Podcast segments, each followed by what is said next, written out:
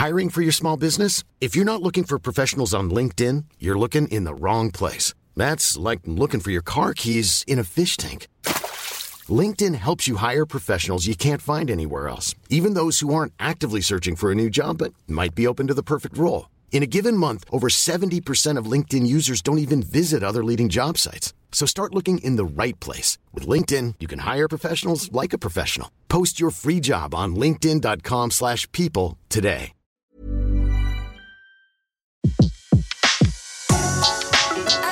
Le meilleur de séances radio est maintenant sur We Love Cinéma.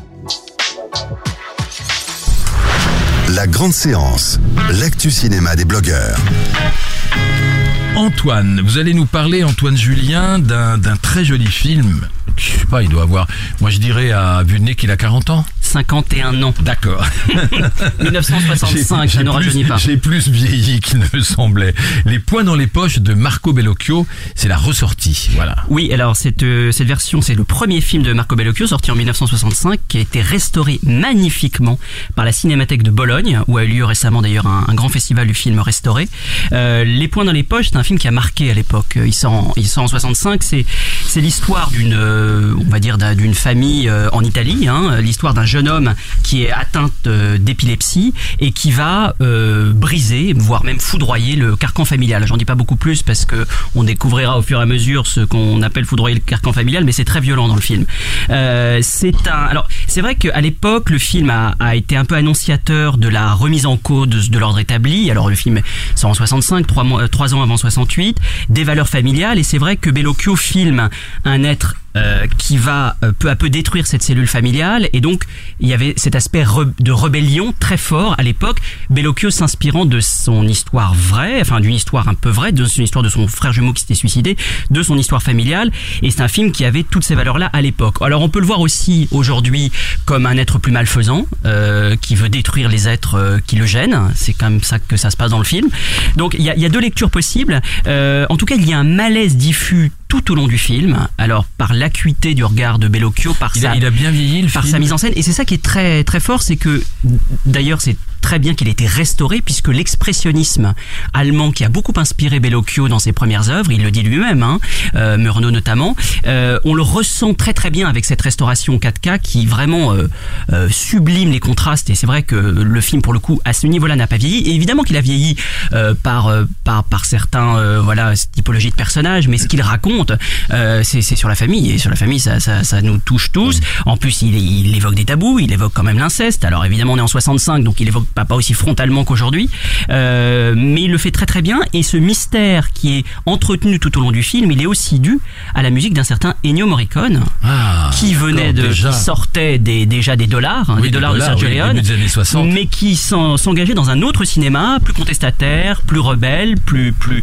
peut-être plus pas moderne mais plus plus jeune en tout cas et c'est vrai que Bellocchio avec ce film marque le renouveau du cinéma italien parce que Bertolucci arrive en même temps hein, Mm. et c'est cette nouvelle génération euh, qui vont faire euh, en tout cas dans les premiers films de Bellocchio des œuvres très contestataires très brutes euh, et qui sont tout aussi passionnantes aujourd'hui parce que le propos n'a pas n'a pas changé le propos est Alors, ce qui toujours est très beau, c'est que vous dites que ça a 51 ans et il y avait un certain même Marco Bellocchio qui présentait un film à Cannes cette année. Et voilà. Donc, il a quoi, 80 et des poussières Il a 80 et des poussières. Fête Beau Rêve a fait en effet l'ouverture à la quinzaine des réalisateurs cette année film, à Cannes, qui sortira je crois à la fin de l'année et qui qui marque en effet le- la continuité d'un cinéaste toujours pleinement pleinement talentueux.